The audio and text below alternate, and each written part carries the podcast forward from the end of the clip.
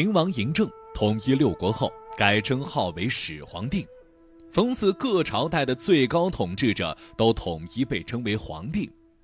朱高炽也就是朱棣的长子，他继承皇位后不足十个月就去世了。按理来说，这一点时间都不够干点啥的。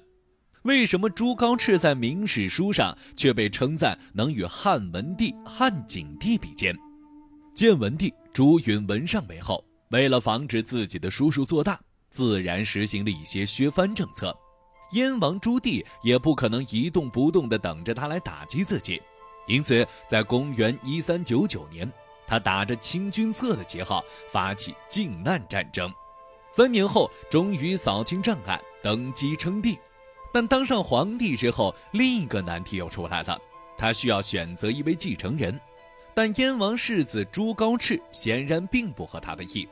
据记载，朱高炽喜静厌动，体态肥胖，每次都需要几个人扶着才能行动，而且可能是少时的经历，他早期大多数时间都在研究儒术，生性沉静温和。而朱棣呢？作为一个在马背上打天下的人，自然更喜欢能与自己一起征战的儿子，也就是朱高煦之类的人。他跟随朱棣南征北战，甚至数次救过自己的性命。更何况，他认为朱高炽是个温和心软之人，镇不住底下诸人，容易受他人胁迫，因此一直犹豫不决。而朝中大臣也持相反意见，文臣支持朱高炽。武将则更倾向于他的弟弟朱高煦。这时，翰林院学士谢敬另辟蹊径，以好圣孙朱瞻基的存在来说服朱棣。再加上当时遵循的一直是嫡长子继承制度，且朱高炽这个世子也没犯过什么大错，甚至在之前的战役中稳定了大后方，凭借着一万兵力守住了北平，让建文帝派来的五十万大军被迫撤退。让前方战场压力轻，因此最后朱棣深思熟虑之后，还是立他为太子。但太子之位却是个高危职业。纵观历史，我们不难发现，真正能从太子之位升上去的人很少，大多都会因为这样那样的原因被废。更别说本就不受朱棣喜欢的朱高炽了。而且他的弟弟朱高煦等人也是虎视眈眈。经常去皇帝面前进谗言，这就让朱高炽的太子之路走得磕磕绊绊。而好不容易朱高煦因为作死下台了，他又对上了朱棣。朱棣在位期间频繁北伐，这就需要太子监国。但每次北伐回来，他都要处理几个人，以防太子的地位过高。同时，北伐时他也经常通过安插亲信。限制兵权等手段来约束朱高炽，也就是在这样的循环往复中，他战战兢兢地度过了二十年。公元一千四百二十四年，明成祖朱棣在北征返京途中病逝，为避免朝堂动乱，随行大臣决定密不发丧。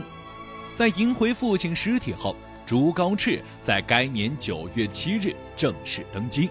结束了他将近二十年的太子生涯，但天有不测风云，在第二年五月份，登基还不到一年的朱高炽便驾崩离世，但在明史上对他的评价却极高，即在位一载，用人行政，善不胜书，使天甲之年，寒儒修养，德化之盛，岂不与文景比龙哉？那么，这位在位不到十个月的明仁宗朱高炽究竟做了什么，让后世对他评价如此之高呢？从后世来看，朱高炽虽然在位仅仅两百多天，但做的几件事儿却是深受士大夫文人的拥护。第一件事就是赦免建文帝旧臣和永乐年间时遭连累被流放边境的官员及家属。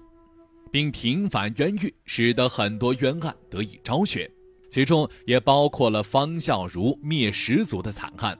这项举措赢得了很多士大夫文人的好感，也大大缓解了君臣矛盾。也是从这时起，明朝的文官集团地位开始稳步提升，当时的读书人更是以死谏为荣。第二件事就是改组内阁。朱元璋上位后，吸取前人经验，取消宰相制度，组建殿阁来处理朝政。